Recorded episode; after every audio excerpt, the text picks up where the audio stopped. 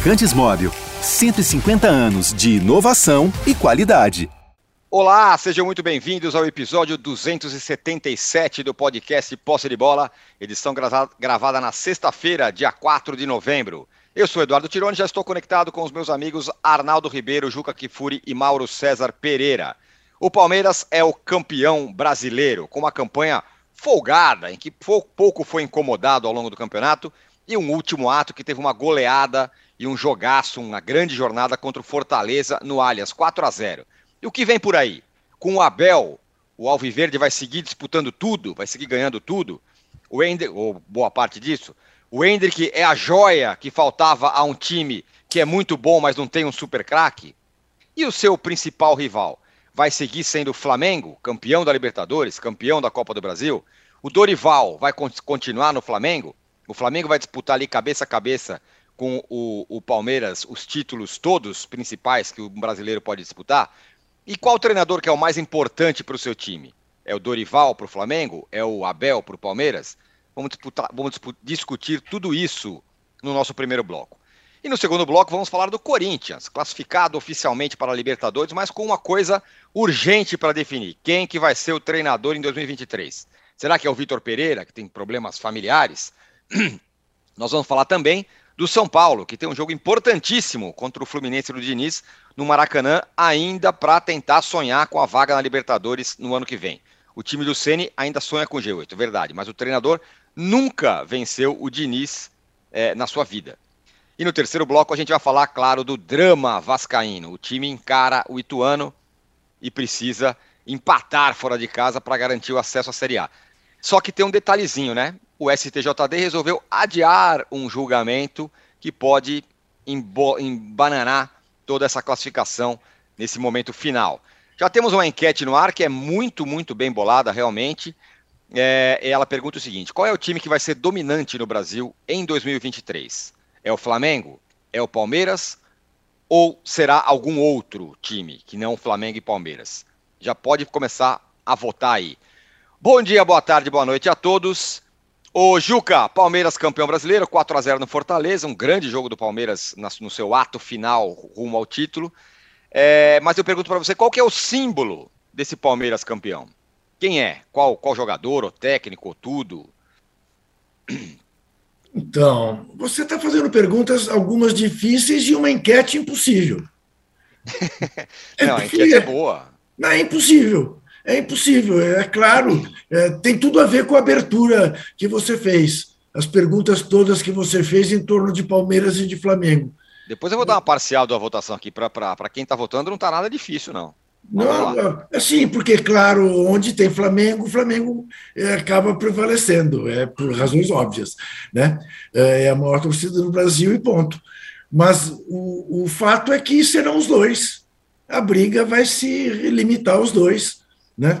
Com, ao que tudo indica. O Atlético Mineiro, a gente está esperando faz um ano que ele participasse desta briga triangular e não foi capaz é Palmeiras e é Flamengo. O símbolo, o símbolo do Palmeiras é o Abel. Os jogadores mais importantes na temporada começou o Rafael Veiga, terminou com o Scarpa. E agora com essa coisa de surgir esse menino desta maneira. Né? Claro, sem subestimar o papel uh, do Gustavo Gomes, que é um zagueiro extraordinário, né, que cumpre ali as funções de capitão à perfeição, mas como brilho, Rafael Veiga numa parte, Scarpa a partir do momento em que, já concomitantemente, aliás, com, com o Rafael Veiga. Mas uh, o que é muito legal, e o que foi muito legal na quarta-feira, é que foi uma noite tão bonita que, que só faltou fazer sol, né? em vez de chover o que choveu. Né? Não tinha 30 mil pessoas né, na Casa Verde por causa daquela chuva. Uh, e o Palmeiras já campeão, porque a CBF deu uma bobeada terrível também, né, de antecipar o jogo uh, do Inter. Claro que era para ter sido paralelo ao jogo do Palmeiras. Uh, agora, o que a gente precisa dizer é que, além do mais, o Palmeiras vai terminando a sua caminhada no Brasileirão uh, dando espetáculo, né? coisa que não fazia e que passou a fazer, fazendo gols em profusão. Né? E aí, de fato, você olha a campanha do Palmeiras, até nas duas Copas que perdeu, perdeu eliminado por pênaltis, perdeu por circunstâncias, como o Atlético Mineiro né, tinha sido eh, eliminado da Libertadores na temporada passada. Então, é uma temporada irrepreensível do Palmeiras. É, chegou às finais, chegou, chegou à semifinal, chegou onde, onde precisava chegar. E está na cara que vai permanecer. Ok, vai perder o Scarpa, que não é pouca coisa. Bom, mas o Veiga volta. Então, e o Flamengo é o Flamengo. O Flamengo uh, tem esse elenco absolutamente fabuloso e ainda vai ter o reforço no ano que vem né, do Bruno Henrique, que não é qualquer reforço, é um baita de um reforço. Então, uh, eu tenho, já disse aqui na, na segunda-feira passada, e, e, volto a dizer, o, o, tenho grande expectativa para o que possa ser um Real Madrid Flamengo. Grande expectativa. Grande. Acho que o Flamengo vai, vai com, com muita chance né, de, de, de ganhar do Real Madrid. Um jogo só e tudo mais. Então, o que se afigura é isso. Aí você pode dizer, bom, mas o, o Corinthians, vamos lembrar, só para provocar o Mauro, Jogamos seis vezes, ganhamos duas, perdemos duas, empatamos duas. Aí o Mauro dirá: é, mas ganharam duas do time reserva. Né? E eu direi: bom, as duas que perdemos também não estávamos com nossa força máxima na Libertadores. Quando chegou na Copa, na Copa do Brasil, pau a pau, dois empates e perdemos lá na, nos pênaltis, na Bacia das Almas. Mas, é claro, é, é, eu tenho brincado, né? Porque meus amigos corintianos vêm e dizem, carimbou uma faixa dos caras. Eu, é, eu queria que me carimbasse as faixas todos os anos. Queria que me carimbassem três faixas por ano. Né? Que a gente ganhasse a Copa do Brasil e na rodada seguinte do Brasileirão alguém carimbasse a faixa. Ganhasse a Libertadores, na rodada seguinte do Brasileirão alguém carimbasse a faixa. E a gente fizesse um Brasileirão com duas derrotas exatamente da, do carimbo das faixas, e ganhasse o Brasileirão antecipadamente. E aí viesse alguém carimbasse as faixas. Né? E me carimbe as faixas à vontade, mas a faixa é minha. Né? É, não, não há o que discutir é, sobre isso.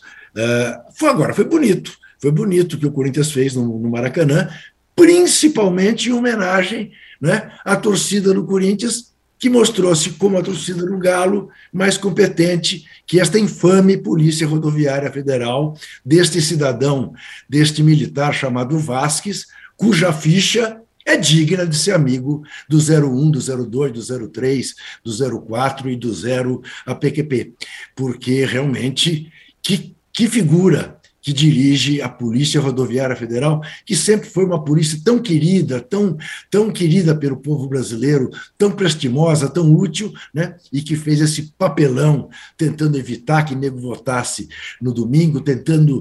Uh, uh, sendo cúmplice da, da baderna que se fez nas estradas brasileiras, para dar nisso, para dar em nada, porque ninguém vai segurar a posse dia 1 de janeiro.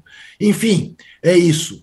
Palmeiras e Flamengo, Flamengo e Palmeiras. Em que ordem, não sei.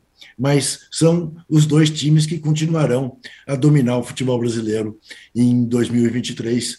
É, resta pouca dúvida em relação a isso. O Arnaldo, é, são modelos diferentes, né? O Flamengo é um time super estrelado, com um quarteto de frente que ninguém nem chega perto no futebol brasileiro e com jogadores muito importantes, com passagem na Europa. O Palmeiras é outro modelo. Time mecânico, mas é um time super eficiente que agora ganhou de 4 a 0 nesse jogo final. E ainda, além de tudo, jogou pra caramba. É... E aí eu coloco um ingrediente a mais nesse time do Palmeiras para 2023, que muda um pouco o jeito do Palmeiras, talvez, que é o Hendrick, que é o jogador diferente, que é um é, projeto de craque. Acho que pouca gente duvida que ele vai ser um jogador extraordinário. E esse cara tem tudo para, pelo menos, passar uma temporada no Palmeiras. Já muda o Palmeiras para o ano que vem, né? É, muda. É, e acho que o símbolo do Palmeiras, campeão brasileiro, é o que faz ainda o Palmeiras equilibrar as coisas com o Flamengo, que é o seu técnico. Né? O símbolo do Palmeiras é o Abel Ferreira. Na era Abel Ferreira, o Flamengo teve alguns treinadores, alguns de sucesso, outros nem tanto, para dizer o mínimo.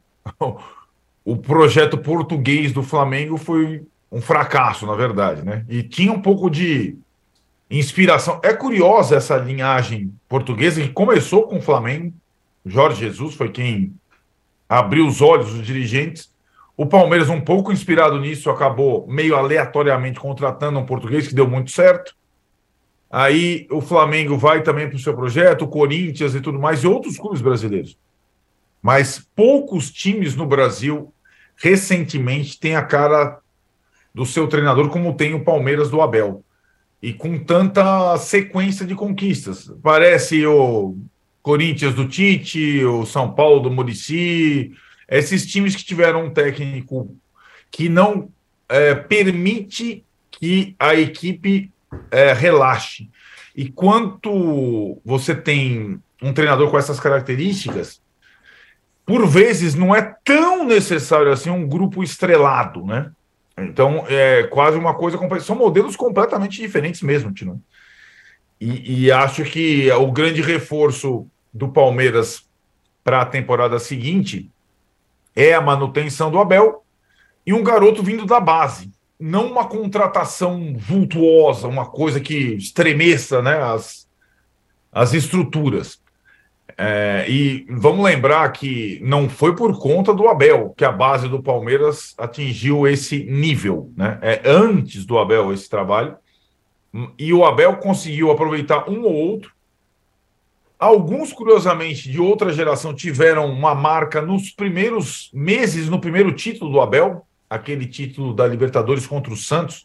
Era a geração Patrick de Paula, Gabriel Menino, Danilo, e que é, apresentou alguns problemas, até hoje apresenta, para se firmar, né?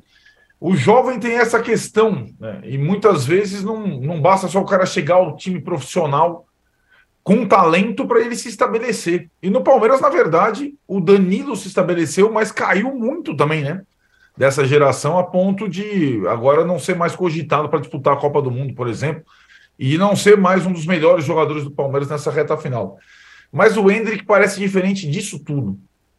Ele parece, de fato, é, talvez entre nós, o, o mais decantado como menino, aquele que se enxerga é, um jovem pulando etapas e sendo decisivo desde os seus 14, 15 anos e tudo mais.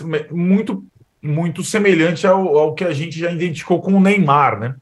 Ah, o Flamengo também teve joias assim, sim, teve, mas de uma característica um pouco diferente.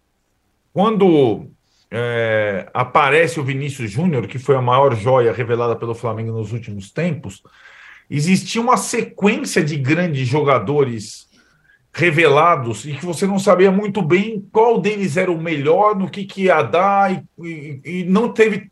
Nenhum deles teve tanta sequência assim no time titular como o Hendrick parece estar fadado a ter, né? pelo menos mais um ano e meio jogando aqui. É, antes do Vinícius Júnior teve o Paquetá, subindo com o Vinícius Júnior teve o Renier, e tinha uma dúvida, né? Qual que é o melhor? Qual que é... e, e, acho que agora, é, nesse momento, Paquetá e Vinícius Júnior estão estabelecidos. Paquetá não como um super craque, mas um jogador moderno, é, excelente titular da seleção brasileira. O Vinícius Júnior, sim, podendo chegar a um patamar fora de série, mas agora estabelecido. O Renier não conseguiu até agora cumprir as expectativas. O Hendrick, para mim, você até chamava atenção durante a semana que a, as declarações do Hendrick já, já, já transparecem uma maturidade maior do que os seus 16 anos, e de fato parecem. E ele tem umas questões, é, além de técnicas físicas, e, e de posicionamento muito precoce mesmo. É um cara para a gente prestar atenção. Então, assim, o, o Palmeiras tem neste modelo é, um, uma linha de continuidade, assim, já não digo segura, mas pavimentada. A não ser que, eu sei que você vai perguntar lá para frente, apareça alguma coisinha aí que tire o Abel do Palmeiras. E a declaração da Leila sobre a, sobre a pergunta: ah, e se o Abel for convidado para a seleção brasileira? Ah, eu liberaria sem multa? Me deixou com a pulga atrás da orelha. Se o Palmeiras perde o Abel, aí, eu, mesmo com o Hendrick, com o limitado, eu tenho as minhas dúvidas. O Flamengo já é uma coisa completamente diferente. É, o Dorival não é o Abel Ferreira, não é um técnico que chegou, tomou conta do pedaço e tem três anos de trabalho. O Dorival chegou, ajustou o Flamengo, teve, porém, teve situações, teve ponderações sobre a atuação do time nas conquistas dos títulos, né? Mauro sempre falou aqui, as atuações do Flamengo nas decisões da Copa do Brasil e da Libertadores, também seguindo decisões do treinador, foram discutíveis. O Flamengo parece que, enfim, vai passar por uma reformulação de fato em relação às lideranças do seu grupo. O que a gente sabe é que o Flamengo tem jogadores e capacidade de investimento capazes de continuar colocando o time entre os primeiros nas competições, mas não é uma coisa pavimentada, não. Tá, ainda está obstruída a rodovia, viu, Juca? Precisa passar as torcidas organizadas do Flamengo ali para dar uma limpada na coisa. Não está claro para o Flamengo qual será o treinador, qual será o, qual, quais serão os líderes, é, enfim, qual, como é que será o aproveitamento da base a partir de agora. É, tem um pouco essa. O que, é, o que também não é estranho se você analisar o que foi o Flamengo de 2019 para cá. Não foi uma coisa retilínea. Ah, agora o técnico emenda a temporada e vai, vai promover uma reformulação. Então, até agora não, não aconteceu isso no Flamengo. Pro futebol, é, para ter mais intrusos nessa briga de dois que acontece há algum tempo, é, serão necessárias é, várias adaptações nesses que se fortaleceram esse ano. E não acho que foram poucos. Acho que a temporada do, do Palmeiras e do Flamengo, a seguinte, terá mais concorrentes. Não do mesmo nível, mas terá mais concorrentes. A gente se decepcionou com o Atlético, mas acho que o Corinthians termina melhor do que começou. Fluminense, idem. É, Internacional, idem. São Paulo na mesma, né? É, não, mas, mas também pode é, se ajustar ou incomodar um pouco mais. E tem aquela situação dos clubes das SAFs que podem também, é, se não disputar campeonatos para ganhar, é, embolar, transformar o Brasileirão do ano que vem, não num campeonato de um time só, como foi desse ano. O Palmeiras fez o que o Flamengo fez em 19 e que o Atlético fez em 21. Dominou o Campeonato Brasileiro da metade para o fim, sem nenhuma nenhuma possibilidade de perdê-lo. Né? Foi como o Flamengo do Jesus, foi como o Atlético do Cuca. Em 2022 é o Brasileirão do Palmeiras do Abel. Ô Mauro, esse negócio que o, que o Arnaldo falou sobre ah, a estrada do Flamengo talvez não esteja ainda pavimentada como deve ser, tem algumas é, definições para fazer no, no, no, no, ano que vem, porém, é, você tem a impressão, é a impressão que eu tenho, quero saber se você tem também, que o Flamengo ele é menos sensível a chuvas e trovoadas, porque tem grana, porque tem um monte de jogador. Se a coisa é, enroscar, ele contrata dois ou três e, e, vai embora. Mais ou menos o que aconteceu esse ano. Trocou o treinador, acertou, foi campeão de dois dos três títulos. Nesse aspecto, o, o Palmeiras é mais é, um método ali que a gente sabe qual que é. E no caso do Flamengo, como tem muito dinheiro, é, como tem uma administração mais é, que rende mais dinheiro para o Flamengo, ele é menos sensível a isso daqui para o ano que vem? E se você vê algum time que possa entrar nesse time, nessa dupla aí para incomodar? Bem, eu acho que, primeiro, assim, é, é, pode até ser, faz sentido o que você está falando. É, você tem grana, você consegue se regenerar rapidamente, né? Você vai lá, contrata alguém e tal, e consegue dar uma, uma, uma resolvida, mas não teve nenhuma contratação esse ano que tenha sido fundamental. Verdade o Flamengo ser campeão, né? Assim, contratou fulano, mudou o patamar do time, né? Os caras que levaram o time ao título já estavam lá, né? Já estavam no elenco. Machucou o Bruno Henrique, o Pedro virou titular. Essa foi a mudança, mas já estava lá desde 2020. Não foi uma contratação de 2022. A contratação desse ano foi o Vidal, foi o Cebolinha, é, Fabrício Bruno, o Pablo, aí que estão no tudo reserva, todos reservas. É, nenhum, o Santos é o único né, que é titular e foi contratado nesse ano e, ele mudou o patamar do gol, onde o Flamengo praticamente não tinha goleiro, né? A verdade é essa, né? Um erro gravíssimo aí de montagem de elenco. Um goleiro veterano já em, declínio e um goleiro jovem sem condições técnicas, pelo menos nesse momento da carreira, para assumir essa posição. Mas é importante lembrar também, sim, que o Palmeiras não passou a ser campeão só quando o atual técnico chegou. O Palmeiras foi campeão com Marcelo Oliveira na Copa do Brasil 2015. Marcelo, lembra dele? Marcelo. Oliveira. É, é, o Palmeiras foi campeão com Cuca, brasileiro. O Palmeiras foi campeão com Felipão, brasileiro. É, e o André Rocha até escreve sobre isso, ele tem toda a razão na minha opinião. É, no Brasil, tirando ano passado, que o Atlético poderia ter vencido tudo, até porque foi um calendário um pouco diferente, né, as competições terminando em, em datas distintas, né, com um certo período entre o fim do brasileiro e a Copa do Brasil, a Libertadores antes e tal. O... Esses times todos caíram em alguma competição. Se a gente voltar, em 2015, o Palmeiras não brigou pelo título brasileiro, ganhou a Copa do Brasil. Em 2016, o Palmeiras ganhou a, o Campeonato Brasileiro, mas o Cuca começa a dar a sua, é, a sua arrancada, digamos assim, quando ele assume durante a Libertadores, não consegue evitar a eliminação já encaminhada pelo trabalho do Marcelo Oliveira, e aí ele monta o time campeão brasileiro. Né? Em 2018, o Felipão só vai buscar o título brasileiro depois que cai na Libertadores para o Benedetto e o Boca Juniors, lembra? Aí o Palmeiras engata de vez para ser campeão. Esse ano também, o Palmeiras foi eliminado de duas competições. Em 2020, o Flamengo com o Ceni foi eliminado dos dois mata-mata. E aí ele vai marchar para ganhar o um Campeonato Brasileiro. O próprio Inter, vice-campeão até o momento, deverá ser, creio eu, é, foi eliminado de tudo e se acertou no brasileiro e fez uma campanha muito melhor do que se imaginava. Então, é, tem sido assim para todos eles, né? salvo uma exceção ou outra. O Atlético, ano passado, poderia ter sido exceção, mas no calendário diferente. Ano que vem talvez seja possível repetir isso, porque vai ser mais espalhado, né? vai acabar em setembro a Copa do Brasil, então você vai ter um período Copa do Brasil, mais adiante Libertadores, depois o Brasileiro, mas, embora seja ainda, ainda assim vai ser muito difícil, vai ter que ter mais elenco para isso. Agora, é, além do Palmeiras ter iniciado esse seu, seu círculo, essa sua sequência aí de, de, de temporadas brigando por título e ganhando títulos importantes, né?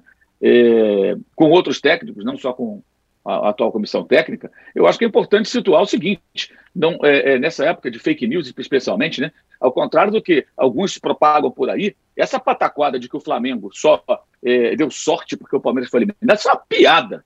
Isso é coisa para ganhar audiência, forçada de barra. Cara de pau escreveu um negócio desse, né? Vou nem falar quem escreveu, porque sabe quem é. Tá de, tá de brincadeira, meu irmão. Por quê? Porque o Palmeiras e o Flamengo têm feito confrontos muito equilibrados. Ninguém tem certeza de nada que aconteceria no eventual duelo na Copa do Brasil ou na Libertadores. O Palmeiras não ganha do Flamengo no tempo normal desde 2017. Os dois se enfrentaram duas vezes nesse ano, 0 a 0 no Rio. O Palmeiras no primeiro tempo até foi bem, no segundo segurou 0 a 0 Segurou 0 a 0 E aqui em São Paulo, o Flamengo jogou com o time reserva e ganhou o primeiro tempo. No segundo, o Palmeiras empatou. O Dorival custou a fazer as trocas.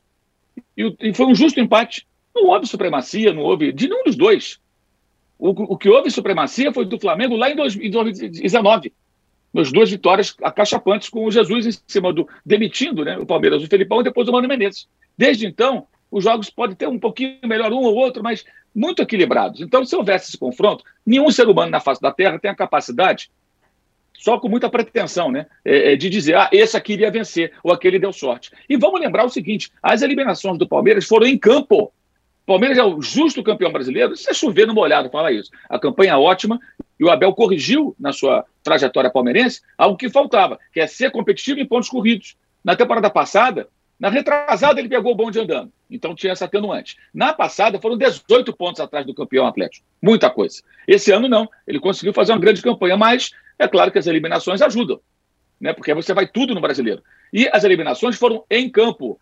O Palmeiras perdeu para o São Paulo no Morumbi jogando nada, não chutou uma bola no gol. 1 a 0 São Paulo. Foram dois jogos. Aí houve outro jogo, a polêmica do pênalti para o São Paulo. O Palmeiras fez, fez um gol, dois gols que precisava, né? Com 12 minutos, teve tudo para matar o São Paulo e não matou. Não foi capaz. O Rafael Veiga perdeu um pênalti. E aí tem um pênalti para o São Paulo e tem a disputa de pênalti quando o Veiga perde de novo, mais jogadores perdem, e o São Paulo é, é, acaba se classificando. E quem eliminou o São Paulo, que foi o gosto do Palmeiras, foi o Flamengo. Então, como é que você pode dizer que o Flamengo não enfrentaria o Palmeiras? Deu sorte. Ah, piada isso. É muita, é muita areia, né? não, não dá, não dá para aturar. Aí é, é, é, escolinha do Mr. Snow, né? Tá de brincadeira, né? Agora, o, a eliminação da, da Copa Libertadores da América. O Palmeiras perdeu para o Atlético no Paraná por 1 a 0 jogando mal.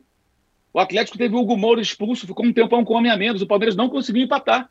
E em São Paulo, fez um gol. O Atlético jogou mal, com três minutos estavam a zero gol do Scarpa, uma sequência de erros, o último deles do Pedro Henrique, que foi expulso lá em Guayaquil, lembra? Ele amortece a bola para o Scarpa.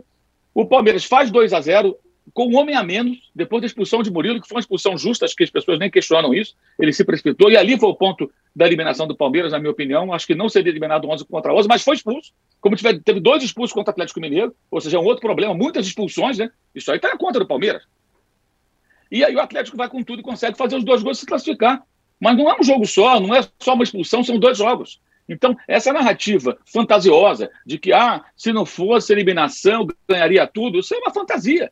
E, e, e, talvez não ganhasse o Campeonato Brasileiro ou não ganhasse com essa folga toda, porque estaria dividindo a atenção. Não existe milagre, gente. É só lembrar a semana em que o Palmeiras jogou contra o Braga, Bragantino, Red Bull Bragantino, e estava ainda da disputa da Libertadores, tentando se recuperar, já tinha perdido para o Atlético, pôs um time reserva e só não perdeu para o Bragantino, porque o Léo Ortiz, zagueiro que o Tite convoca de vez em quando, aí, errou um tempo de bola primário e o goleiro Cleiton voltava lá para dentro do próprio gol, um gol contra ridículo. Se não teria perdido para o Red Bull Bragantino, que foi um time decepcionante na temporada. Porque o Palmeiras é fraco? Não, é bom, mas o time reserva não tem a mesma competitividade. Se você tivesse que escalar aquela rapaziada mais vezes, é claro que você teria pontos perdidos pelo caminho e não teria só duas derrotas. Então, a eliminação favorece. Já favoreceu o Flamengo com o Ceni, favoreceu o Flamengo com Jesus. Aquela campanha do Jesus em 19 também se deve à eliminação da Copa do Brasil. Ele teve algumas semanas livres e aquilo foi muito importante para ele colocar o trabalho dele em prática. Tivesse seguido na Copa do Brasil, talvez o Flamengo não tivesse ganho, vencido todos os títulos que venceu naquele ano. Talvez, é, talvez não, com certeza não teria apresentado o mesmíssimo futebol, porque ele não teria tanto tempo para treinar, para trabalhar, para colocar e ele colocou muita coisa naquele time, né? E o mesmo vale, porque o atual treinador do Palmeiras, o Abel, também coloca muitas das suas formas de pensar, jogadas ensaiadas, é, é, o, seu, o, seu, método de trabalho está bem ali, é, é, é, encaixado na, na, na, equipe. Então tem tudo isso. Agora a gente, a gente vive uma era de, de, de, teses fantasiosas em várias, várias áreas, o futebol também. O título é justo, os dois vão continuar mandando o futebol brasileiro. Você pode ter um eventual aí como São Paulo em 2020, na temporada atípica ali, com o Diniz deu uma arrancada, você pode ter aí o Corinthians se continuar nessa coisa de investir mesmo com dívidas, conseguir aprimorar seu time, mas aí tem a dúvida do técnico, é, quem vai ser o técnico, aí tem essa questão. É, o Eduardo Cudê está tá livre do mercado, hein? Foi, foi embora do Celta ontem. Está aberta a temporada, ele chama o Cudê. É. E tem o, e tem o, o e, e, o, e, o, Palmeiras depende, depende, muito também de quem vai ficar no lugar do Scarpa. Acho que essa é uma baixa muito pesada, né? O que, que, que vai, fazer o Palmeiras? Buscar um jogador? Como é que vai resolver isso? Faz muito, vai fazer muita falta. Muita falta. E o Atlético, a gente não sabe também quem vai ser do Atlético, né? Quem vai ser o técnico? Vai ser o Cuca? Vai continuar tendo investimentos? É, tem um estádio agora? Como é que vai ser o Atlético? É meio misterioso. Porque assim, a queda é muito, é muito radical, a queda do time em desempenho, consequentemente resultados do ano passado para cá. Agora os dois devem continuar dominando, não tem jeito. E no caso do Flamengo, é, é, com faturamento de 1,3 bilhão de, de reais, é, a tendência é contratar mais jogadores, ficar mais forte. E o Palmeiras não sei qual vai ser a política do clube.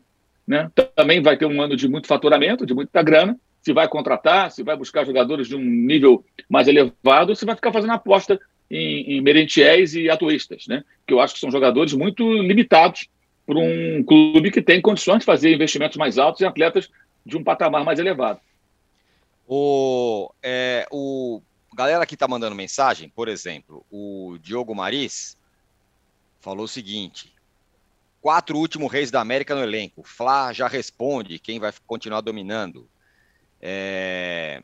E o Rodrigo Rabelo pergunta o seguinte: âncora, me refresque uma coisa, pelo, pelo, pouco que se falou positivamente do Palmeiras, ele foi campeão ou perdi alguma coisa, diz aqui o Rodrigo Rabelo. Rapaz, falamos aqui, falamos do Hendrick, do Abel, da importância do Abel, de como o time jogou pra caramba contra o Fortaleza, que como vai continuar dominando o futebol brasileiro. Então, portanto, falamos pra caramba do Palmeiras. Agora, Juca, coisas que estão fora do nosso controle. A primeira é likes. Era bom a gente pedir likes aí. Vamos pedir likes, chegar em 2 mil likes. Eu tô de bom humor, vamos pedir like. E a segunda é sobre os treinadores. Por um acaso, tanto o Dorival quanto o Abel são daqueles que estão aí meio que cotados, vamos dizer assim, é, para a seleção brasileira.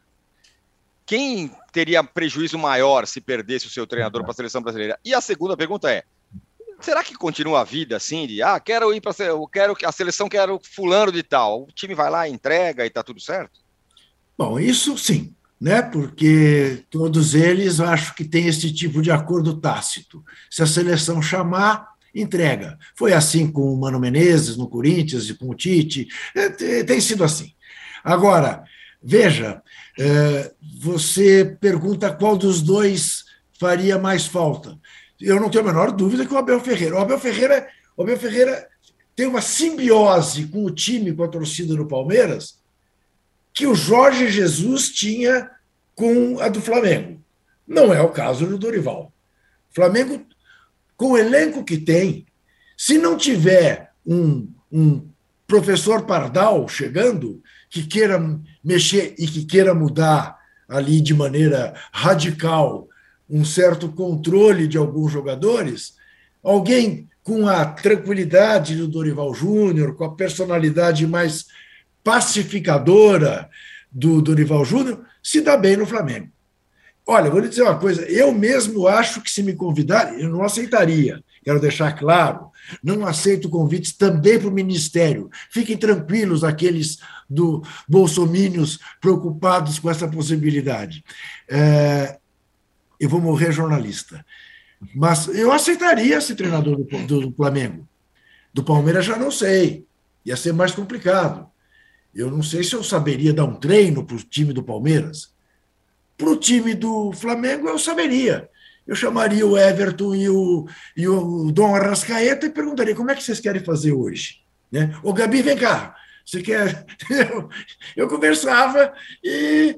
Porque realmente Quer dizer, sem querer fazer folclore, fazer anedota, é um pouco o que se dizia, injustamente, é verdade, do Lula. Atenção, bolsominions, não é do Lula o presidente da República, com técnico mais de 60 milhões de votos. É o Lula técnico do Santos. Luiz Alonso é, era o nome dele, né, que foi técnico do Santos durante 11 anos seguidos. Que ele jogava as camisas para o alto e quem pegasse entrava em campo e jogava, desde que o Pelé estivesse entre os 11. Né? Não é exatamente isso, mas não, não, não, não é muito misterioso como, como é, comandar o Flamengo. O Palmeiras é um pouco diferente. Agora, o, o Palmeiras tem uma qualidade é, que eu acho admirável e, e, e que se deve, provavelmente, à postura do Abel, que é um time sem nenhuma arrogância. Nenhuma arrogância. É um time seríssimo e alegre ao mesmo tempo. E é muito legal ver isso. Muito legal. Né? A, a maneira como o Palmeiras jogou contra o Fortaleza, né? quer dizer, parecia a consciência da necessidade do fecho de ouro. Vamos coroar aqui, vamos mostrar porque somos campeões. Pegar um time que tem das melhores campanhas do segundo turno e não deixaram o Fortaleza jogar, deram um baile no Fortaleza. Essa que é a verdade. Né? E aí, com todos esses ingredientes, esse utilíssimo Rony, né? um operário, jogador que foi capaz de ser lateral direito na, na, na, decisão do Mundial com o Chelsea, que se mata em campo, faz dois gols. Aí o grande ídolo Dudu faz um gol de cobertura. E o menino um menino diferente faz o primeiro gol dele jogando como titular no estádio do Palmeiras. Quer dizer, uma noite absolutamente perfeita para deixar o torcedor eh, encantado. Tem todos, todos os motivos para estar tá, tá encantado. E aí, a gente projetar um Flamengo-Real Madrid e Flamengos e Palmeiras né, durante a temporada que vem é muito, é muito auspicioso para quem gosta de futebol né? porque uh, vamos ter dois grandes times brasileiros uh, se enfrentando. Né, com essa rivalidade que vai se criando interestadual entre, entre Palmeiras e Flamengo. Então, eu acho isso. O Flamengo perde o Dorival sem maiores problemas. Para o Palmeiras será um problema perder o Abel. E eu mantenho a informação que tenho, com perdão da redundância. A vontade na CBF é ter um técnico estrangeiro. É, então. O, Dorival Júnior não é estrangeiro. Rapaz, Arnaldo, você falou sobre pulga atrás da orelha. Antes, assim, o Anderson Moura fala, Juca, o Renato Gaúcho foi mal com o mesmo, com o mesmo time do Flamengo. É, então, foi. É curioso, né? Ele poderia, se não fosse o Andreas Pereira errar aquela bola, o Flamengo poderia ter ganho. Se o Michel fizesse aquele gol, talvez a gente não estivesse é. falando que, é, ele, que, ele, foi mal. Não é que ele foi bem. É isso. É, é, escute, é, a gente conversou sobre isso. Isso é né? bem interessante, né? É, a gente conversou sobre isso antes das finais do Flamengo. Se o Fagner não mete a bola no travessão, provavelmente Futebol. o Corinthians teria. Imagine o Corinthians campeão da Copa do Brasil, no Maracanã, com 70 mil pessoas, contra o poderosíssimo elenco do Flamengo. A conta do Dorival Júnior ia começar a pesar. Ah, Aí ia jogar uma final na Libertadores com esse, com esse incômodo. Pô, fomos eliminados pelo Corinthians. Não faz o zagueirão do Atlético Paranaense a bobagem que fez Pedro Henrique. Num jogo que estava equilibrado. O Atlético, nos pênaltis, como é que fosse, ganha a Libertadores. Ah, o Dorival não estava no Flamengo. Não estava mais. É isso, é assim então, aí, não, mas né? a gente não pode esquecer o seguinte, né? O que o Pedro Henrique faz é reflexo da maneira como o time joga. Eu sei. A maneira, a maneira como o time joga não é, não é por acaso, não é por cai do céu. O cara, o cara toma um cartão, é divertido verbalmente, continua descendo a mamona, uma hora vai ser expulso. Né? Não, a deficiência isso. técnica e a estratégia não, do treinador. Cobrança de pênalti é mais aleatório. Eu sim. não estou discutindo a, a, expulsão, Mauro. Estou dizendo o seguinte. Sim, sim. Mas é bom sempre detalhes, né? São os detalhes do, do, do futebol. Eu, eu, sempre digo isso. Poderia também o Felipe Luiz não perder o pênalti, primeiro que ele perdeu. Claro, claro, claro, claro. Por isso que o C não joga. Né? Mas eu sempre dou exemplo. Para mim, o exemplo mais gritante, Mauro, é o do Mano Menezes o Mano Menezes teria voltado para o interior do Rio Grande do Sul se não acontece a Batalha dos Aflitos, que foi um absurdo do ponto de. É claro que o gremista olha para aquilo como uma página heróica, e tem que olhar. Mas quem olha para aquilo friamente, diz que foi um cúmulo. O Grêmio era para ter sido expulso o time inteiro, o presidente preso, Paulo Odoni, que é uma figura de quem eu gosto, mas aqui foi o cúmulo, o que se fez ali. E o Mano Menezes, tendo o melhor elenco, o maior investimento, teria sido teria permanecido com o Grêmio na Série B. Tinha ido ser treinador em Novo Hamburgo. Virou o técnico que subiu o Grêmio, em seguida foi para o Corinthians, aí subiu o Corinthians, era fácil subir o Corinthians, né? E virou o que virou, virou técnico da seleção brasileira, na Olimpíada, o Diaba 4. Por detalhe, perde a Batalha dos Aflitos e tchau pro Mano. A gente até hoje não saberia direito quem era Mano Menezes. O Arnaldo, é, você Diga. falou pulga atrás da orelha, foi a sua expressão, sobre essa, essa questão da seleção, de Abel, de Dorival e tal, né? Diga lá.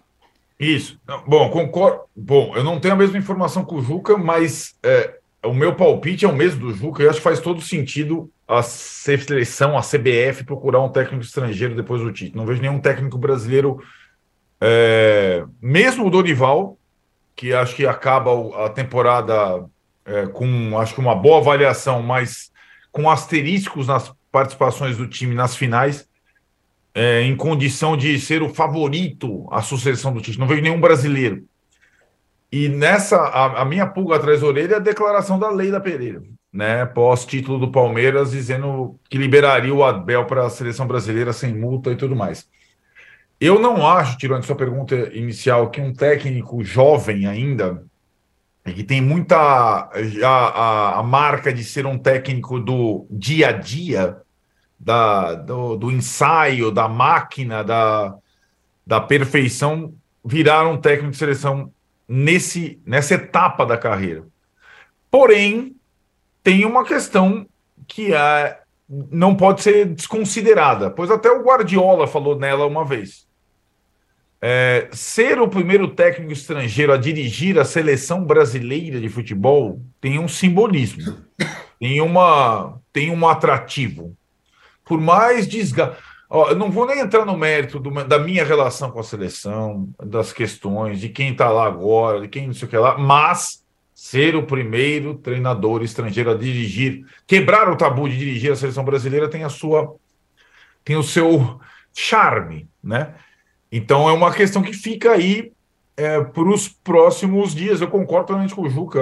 Perder o Abel para o Palmeiras seria muito mais uh, destrutivo do que perder o, o Dorival para a seleção brasileira, no caso do Flamengo. Para você bem. encerrar o bloco, você está com pressa? Eu assisti rapidamente, assisti antes da final da Libertadores. Vi de novo Palmeiras e Flamengo, final da Libertadores, o jogo do Andreas Pereira e do Daverson. O Flamengo jogou melhor a final da Libertadores passada do que essa, e jogou melhor a final da Copa Libertadores passada do que essa final da Copa do Brasil. Isso não quer dizer que o trabalho do Renato fosse melhor que o do Dorival, mas que o Flamengo jogou mais, jogou.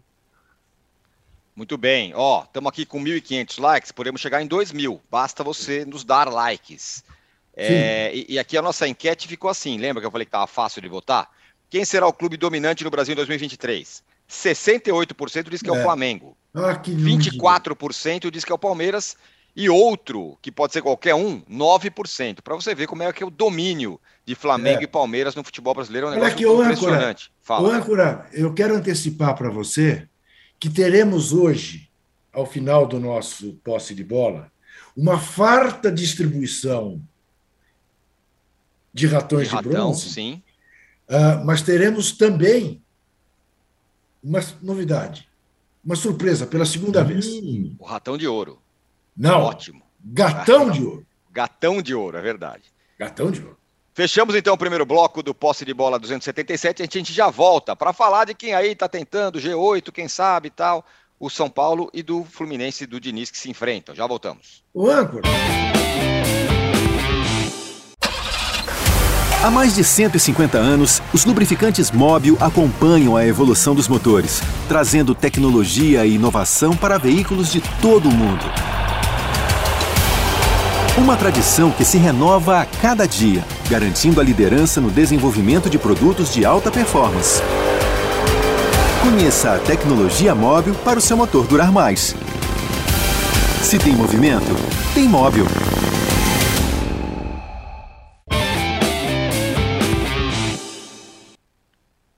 Estamos de volta para o segundo bloco do podcast Posse de Bola. O Anderson Moura, só duas mensagens que ele manda aqui. Ele fala que o Corinthians está para o Flamengo como o Fluminense para o Corinthians. Ganharam os jogos importantes e perderam os jogos do brasileiro, diz aqui o Anderson Moura. E completa dizendo que o Renato Gaúcho foi eliminado pelo mesmo furacão na Copa do Brasil. Lembrando aquela, lá no, no ano que ele dirigiu o Flamengo. E o, o Eládio fala: Diniz na seleção com todos os craques daria liga? Não sei, Arnaldo, mas o que eu sei é que o Fluminense enfrenta o São Paulo nesse fim de semana, no, no amanhã, né, no sábado, e o Ceni nunca venceu o Diniz e precisa vencer dessa vez ou pelo menos empatar, né? Pois não, é, nem quando um dirigiu o Flamengo e o outro dirigiu o São Paulo, né? Você vê como é que é o negócio, né? Na época de Diniz no São Paulo e Ceni no Flamengo, o Diniz ganhou as partidas nos confrontos. E, e tem essa coisa. É um, é um fato que não deixa de ser interessante, porque são dois treinadores que têm, digamos, vai, a mesma proposta de futebol, com algumas diferenças grandes em termos de uh, aproveitamento de jogadores. Diniz gosta de manter sempre o mesmo time, Ceni gosta de trocar de um jogo para o outro e durante o mesmo jogo. Mas são situações muito diferentes, né? O, o Diniz já, já cumpriu o seu trabalho. Tem, tem é, vontade de contrato até o final de 2025. O presidente do Fluminense vai ser reeleito, fazer um contrato longo. E o Fluminense já está na Libertadores. O São Paulo luta pela pré-Libertadores. E acho que muito do futuro do Rogério Ceni no São Paulo, que tem contrato com o São Paulo até o próximo ano, o final do próximo ano, depende desse oitavo lugar que não está simples, né, Tironi? É, não a vitória, a primeira que seria do Rogério Ceni sobre o Fernando Diniz, ela encaminha essa classificação. A derrota complica demais e o empate é um resultado que não é ruim para o São Paulo, mesmo que o São Paulo tenha empatado muitas vezes no torneio. Mas Rogério Ceni joga é muito curioso. Time do Rogério empata demais na temporada, mas nunca jogou pelo empate. Olha, aliás, pouquíssimas vezes. Os empates foram vitórias é, que escaparam, como a do Atlético Mineiro, né? Uma do último jogo. Está em vantagem e tem acontecido muito, né? Foi levantamento feito por um escriba oitava partida no Campeonato Brasileiro em que a vitória do São Paulo escapa depois dos 25 do segundo tempo. Ou seja, essa é uma questão do trabalho do Rogério Ceni, além da, uh, uh, da performance pífia nas duas finais que São Paulo disputou, uma questão que uh, marca a campanha do time no Brasileirão, que é, pontos fundamentais que escaparam depois do time ter vantagem. O São Paulo esteve em vantagem praticamente em todas as partidas do campeonato salvo raríssimas exceções, salvo os confrontos contra o Flamengo do Dorival, salvo os confrontos até contra o Palmeiras do Abel, São Paulo esteve em vantagem até os 45 do segundo tempo, conseguiu tomar a virada em casa. Né? o São Paulo fez o mais difícil nesse campeonato, abriu o marcador quase todas as vezes e não sustentou. Então, são três jogos agora: Fluminense no Maracanã, Inter, ótima campanha também no Morumbi, e Goiás em Goiânia, para pelo menos terminar em oitavo lugar. Veremos. É... Aqui, galera já consegue mandando mensagem. Ah, a do Jovino aqui, eu vou ler daqui a pouco, viu?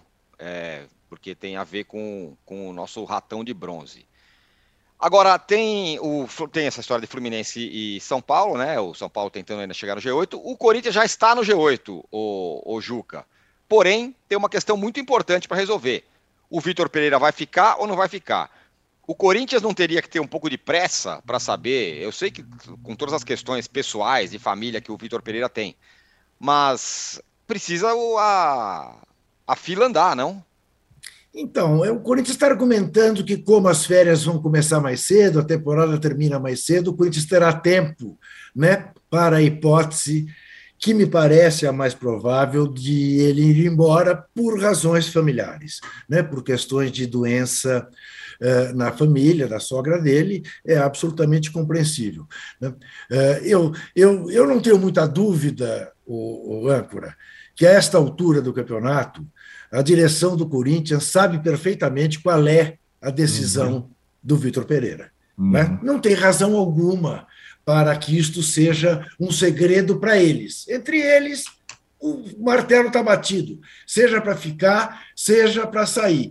Não querem uh, anunciar agora, porque ainda faltam três jogos. O Corinthians ainda vai em busca de uma colocação melhor, né? Por questão uh, financeira, o, até o vice-campeonato ainda é uma, uma possibilidade, e, e mantém-se as coisas como as coisas estão mas a decisão está tomada e o Corinthians sabe. Em sendo a decisão da volta do, do Vitor Pereira para Portugal, claramente o Corinthians já está sondando treinadores por aí. Já deve estar, já deve ter alguém ligando para Buenos Aires, indo para Buenos Aires, conversando, até né, com o sonho né, de ter né, o, o, o vitorioso treinador do River Plate, né, que, obviamente, não deixou o River Plate para vir trabalhar no Brasil. Deixou o River Plate com pretensões no mercado europeu, pretensões uh, profissionais e financeiras. Né? Uh, mas acho que é isso. Não, não, não, não, não devemos cometer esta injustiça com a direção do Corinthians de estar deixando tudo ao Léo para que o Vitor Pereira resolva quando quiser. Eu acho que a questão está resolvida. Nós só não sabemos qual é. Olha Já que a última vez que foi atrás de ídolo do River Plate, técnico vitorioso no River Passarela. Plate, símbolo. Passarela, caiu. O Passarela não deu muito certo. Hein? Quebrou a cara. Teve até, teve até jogador que chutou pênalti lá em cima, com gosto. E tá aberta a, oficialmente a temporada de Chama o Galhardo. E também agora de Chama o Cudê também. São os dois Cudê caras que Galhardo, a, gente ouvir, né? a gente vai ouvir falar muito nos próximos. Sim. Cada técnico que cair é Chama o Cudê, Chama o Galhardo. Isso. Agora, Mauro, é, como diz o ditado, é, é muita vela gasta para o Vitor Pereira, de, é, com, considerando o trabalho feito dele no Corinthians até agora? Acho que sim. É, porque não, na prática, assim, analisando de maneira bem rasa, ele conseguiu levar o time a Libertadores. Silvinho também conseguiu. É pouco. Para o Vitor Pereira é pouco, porque ele é bom, ele é comprovadamente bom técnico, ele teve reforços. o elenco foi reforçado ao longo da temporada e o que fez o Vitor Pereira. Não brigou pelo título brasileiro, embora tenha liderado o campeonato durante um determinado momento. Não brigou, né? É, perdeu a Copa do Brasil, foi eliminado da Libertadores. É, não, não, não, se viu nada de especial. O que, que, tem de especial o time do Corinthians, né? O que, que nós vimos assim, pô, isso aqui é legal. Contra o Flamengo mesmo. O Flamengo até como dominou. O Santos não fez nenhuma defesa, gente. Nenhuma defesa difícil. Não teve. Quer dizer, o que o Vitor Pereira fez não foi melhor do que o, o Mano Menezes está fazendo no Internacional. É melhor? Eu acho que não. Então, para mim, foi um pouco decepcionante.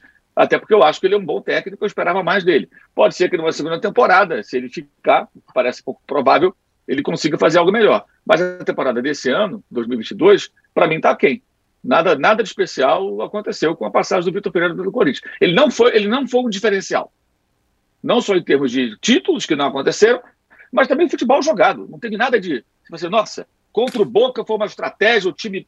Não. Ah, contra o Flamengo, teve... não. Não teve, não teve. Teve um domínio do jogo quando estava com a faca no pescoço perdendo. Até então, o time mais se defendia do que outra coisa, inclusive em casa. Contra o Palmeiras, quando tinha que ganhar, perdeu. Contra o Boca, dois jogos em casa, a postura tímida. Eu, sinceramente, achei bem, bem, abaixo do que eu imaginava que ele pudesse fazer com o Corinthians ou algum outro clube aqui no Brasil. Ah, mas o calendário, o calendário é igual para ele e para os outros. Aí não é justo a gente chegar aqui e alegar o calendário para ele e para os outros, não. Né? A dificuldade é a mesma. Né? A gente entende que o cara vem com outra mentalidade e tal. Não estou dizendo que tinha que fazer um trabalho perfeito, mas o que foi apresentado, na minha opinião, não foi nada de especial para mim a quem daquilo que eu imagino que ele possa fazer num outro momento, no próprio Corinthians ou num outro clube em determinado contexto. O, o Arnaldo, tem uma mensagem aqui do Eládio Grego que vai soar como música no seu ouvido. Hum. Ele fala o seguinte: Sene e Diniz são lufadas de ar fresco nesse mar de velhas ideias. Boa tarde, satisfação. Olha, velhas ideias, uh, entre velhas ideias e novos troféus, eu fico com novos troféus. Velhas ideias, uh, uh, enfim, eu não, eu não vejo Ceni e Diniz, de fato, os times que eles dirigem são interessantes para apreciação pública. É, é, aliás, eu recomendo. Fluminense e São Paulo deve ser um bom jogo. Agora, para quem torce para Fluminense e São Paulo, já é um pouco, um pouco mais desafiador. Muito bem, ó, estamos chegando em 2 mil likes, hein? Falta pouquinho. Vamos aí, rapaziada. O Júlio Monta fala: como é bom assistir o posse de bola após mais uma conquista monstruosa do Abel. Ah, se o futebol fosse decidido apenas no campo. Abraços, amigos. Seguimos, diz o que o Júlio é, Monta. É aquilo que o... É aquilo, é. é, é saber, saber né? perder e reconhecer derrotas, nós estamos vivendo esse tempo. Eu já falei isso daqui outro pouco. Daqui a pouco vai ter, vai ter, gente. é, daqui a pouco vai ter pouco gente fechando aqui a rua, a, rua, a ex-rua Turiaçu, né? entendeu? É. negando o título do Flamengo na Libertadores. Aí também é demais, né? Aí é Muito é demais. Não, mas isso aí, isso aí. Mas acho que o Palmeiras, o Palmeiras e o Abel disseminaram um pouco isso, né? O Palmeiras e o Abel têm responsabilidade um pouco nessa nessa, nessa onda que tomou conta da torcida palmeirense. O Abel. Sim, é... mas Aí, eu, aí também, né, Arnaldo? Embarca nessa quem quer, né? É, mas, mas a gente tem visto o, os caras o, o, ser humano, tem direito de, de querer é. ser teleguiado ou ter capacidade de é, exato. É até para até ter o um mínimo de autocrítica com relação ao seu clube, ao seu partido político, até né? o próprio a tudo time, na vida. Né? O, né? político, exato, exato. Estamos, estamos, estamos, vivendo, estamos vivendo um momento de fundamentalismo no Brasil. Em é, todas as. Inclusive todas, esportivo. Né? É. Exatamente. Tomara que isso a partir de 23 mude. Âncora, chama o intervalo que eu preciso ir embora. Sim, é, eu estou querendo. Fechamos aqui o segundo bloco do posse de bola 277. Na volta tem ratão de cor, tem um chuva de ratão de bronze e gatão de ouro. E vamos falar do Vasco também. Não saia daí e nos deem like. Já chegamos a 2,1. Vamos chegar em 2,3. Já voltamos. O podcast UOL Investiga, A Vida Secreta de Jair, mostrou o envolvimento direto do presidente da República, Jair Bolsonaro, num esquema ilegal de rachadinha. Agora, na segunda temporada, o esquema é outro. Eu sou Juliana Dalpiva e vou contar para você sobre as relações que o Bolsonaro e os filhos construíram com esses policiais que entraram para o crime. Não se pode estigmatizar a milícia, em especial os policiais que estão envolvidos nesse novo tipo aí de policiamento, vamos dizer assim. E vou trazer um quadro geral de quem o clã premiou com medalhas e emoções ao longo de 20 anos. Spoiler: essa lista tem PMs acusados de corrupção, lavagem de dinheiro e homicídio.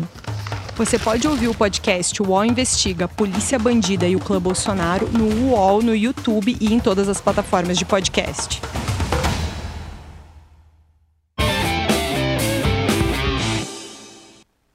Muito bem, estamos de volta para o terceiro bloco do podcast Posse de Bola. O Juca vai entregar o ratão de bronze. Eu não quero influenciar ninguém, mas preciso ler aqui a mensagem do Jovino dos Santos, que ele fala: Juca, estou muito chateado com essa esposa do Landim. Ela tem que ser processada, ou a torcida vai entrar em campo ofendendo jogadores com palavras que não podem acontecer. Mau exemplo essa mulher, ele diz. Lembrando, a mulher do Landim, diretora de social do Flamengo, fez um uma postagem completamente preconceituosa após a eleição preconceituosa contra os nordestinos. Diga lá, Juca. Ângela Machado. Ângela Machado, mulher do presidente do clube, Rodolfo Landim. Ângela Machado chamou os nordestinos chamou os nordestinos de vagabundos. Disse que o Brasil fez a eleição do Lula só no Nordeste, onde o que existe são parasitas. E o que é pior, Rodolfo Landim, presidente de um clube que tem uma torcida extraordinária no Nordeste, em vez de pedir desculpas pela mulher e afastá-la, era diretora é, de relacionamento social do Flamengo. É lindo o que está escrito lá na página é, do sítio é, dessa diretoria, mas a prática é dessa fascistoide. Ele, fascistoide igual, diz que ela apenas tem teve a liberdade de expressão, de posicionamento. Quando fascistas começam a defender liberdade de expressão, é para defender mentiras, notícia falsa mamadeira de piroca, o Lula vai fechar as igrejas, esse tipo de coisa. Essa é a liberdade de expressão que os fascistas defendem. Não caia nessa, não caia nessa. Então, a dona Ângela Machado e o senhor, seu marido, Rodolfo Landim, um ratão de bronze. O outro para o senhor Ney Maidana, o presidente da Chapecoense, que estava fazendo barricada em estradas em Santa Catarina. A direção da Chapecoense, que substituiu a direção que infelizmente morreu no acidente aéreo, conseguiu rapidamente, primeiro pela falta de solidariedade com as vítimas, e segundo por atitudes como essa, acabar com a simpatia disseminada pelo país afora, naturalmente, em torno da Chapecoense. Deixou de ser o segundo clube, como pretendia ser de todo mundo, Tal é a, a, a absoluta bizarrice e pobreza mental dos que dirigem a Chapecoense. O terceiro ratão de bronze vai para Nano Piquet. Esse cidadãozinho, este homúnculo que xingou a mãe do presidente Lula e disse que queria vê-lo no cemitério. Tem uma explicação para Nano Piquet querer encontrar o presidente Lula no cemitério. Nano Piquet é um morto-vivo. Até hoje, ele não conseguiu resolver o rancor dele pelo fato de Ayrton Senna ser o ídolo do Brasil e não ele. Nano Piquet e Emerson Fittipaldi podem dar-se os braços né, e ir para onde eles quiserem, bem longe daqui.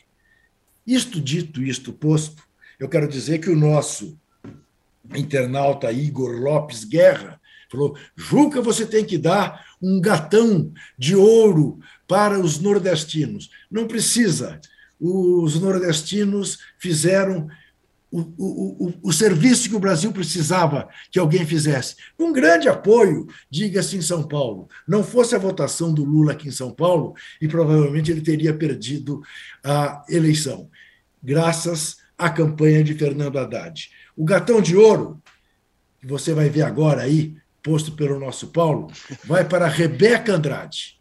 Rebeca Andrade, que ontem, ao som, no embalo né, de festa de baile na favela, ganhou o prêmio de melhor ginasta do mundo. Ela que havia sido medalha de prata em Tóquio, ganhou a medalha de ouro em Liverpool e ao sair da premiação disse: Isto é para que se respeite os pretos, isso é para que se pense no esporte no Brasil, pensando naqueles que são excluídos. Eu tive que fazer, ter empréstimos, a, ajuda de vizinhos para chegar onde cheguei. Nós somos capazes.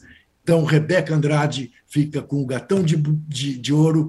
Eu me mando, volto segunda-feira. Até lá, viva o Brasil! Valeu, Juca. Nós ratão de bronze e, e, gatão de ouro entregues, ratões de bronze. O Juca sai de cena é, hoje e a gente continua aqui, porque é o seguinte, ó, aqui, ó, tem uma mensagem aqui do, do Lucas Braga, Mauro, falando, pessoal, parece que golpe só vai ter mesmo com o julgamento do Vasco na Série B. Explicando, o Vasco joga é, na Série B no domingo, precisando empatar com o Ituano para subir para a Série A, porém tem um julgamento aí do lado do jogo contra o esporte que deixa a coisa meio aberta, Mauro. Não podia fazer esse julgamento antes? E queria que você falasse dessas chances do, do Vasco também. É, o esporte até apresentou um argumento né, de que poderia interferir na, na, na, rodada, mas a ideia é essa, né? A punição é para é, castigar o clube que teve essa torcida invadindo o gramado. É, mas, independentemente de qualquer coisa, o Vasco tem que ganhar o jogo dele, é empatar o jogo dele, né? O Vasco precisa fazer os pontos ali. Os pontos desse jogo do esporte, acho que eles vão, vão ser mantidos para o Vasco possível que o tribunal vá, vá, vá mudar isso aí. É, é, o esporte o Vasco recorre, é três. Que... O Vasco é os três pontos, esse é o problema. É, mas o Vasco. O, o, é, exato, o Vasco é, é os três essa, pontos. Essa é a questão, né? É, que fica também esse, suspenso, né? É, esse é o ponto. Agora, a, a, grande questão é assim: o Vasco primeiro tem que pensar no jogo de domingo. Ele, ele, não pode, ele não pode perder. Uhum. É isso. O Vasco não tem que pensar no tribunal. Porque o Vasco também está nessa enrascada por culpa do Vasco. Então, não, não tem jeito. Acho que quanto mais o Vasco pensar no tribunal, pior. Pior vai ser. Porque já vai ser difícil o jogo, especialmente no contexto de um time que fora de casa tem um desempenho pífio, chegou a perder oito jogos consecutivos como visitante e que não pode perder esse jogo. Então tem que esquecer o tribunal, jogar e ver o que acontece. Não tem outra saída. Diga lá, Arnaldo.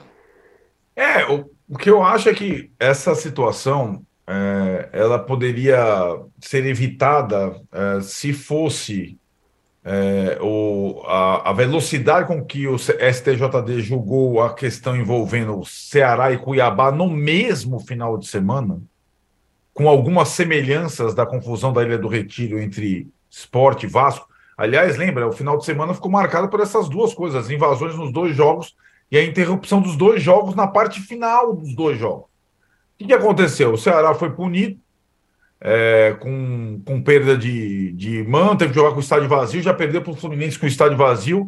Possivelmente será rebaixado porque é, se afundou na zona de rebaixamento e faz muita falta a torcida nesse momento. Mas o resultado do campo foi, foi mantido, como tem que ser no futebol. Né? É, então, aquele jogo Ceará e Cuiabá empatou. Estava empatado e seguiu empatado no tribunal. E o jogo Esporte Vasco empatou. É, é essa a situação. O que deixa, é, para mim, para o campo, a situação é, de Ituano e Vasco, um jogando pelo empate, outro jogando pela vitória. Imaginar que, em caso de derrota para o Ituano e não acesso, o Vasco vai pleitear enormemente no tapetão os pontos para subir, eu espero que isso não aconteça, porque há tempos que a gente não vê isso, né? Há tempos, há tempos a gente não vê isso.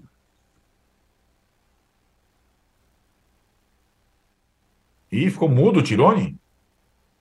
Não encerrou? Desculpa, fechamos aqui o é que a obra do meu vizinho segue.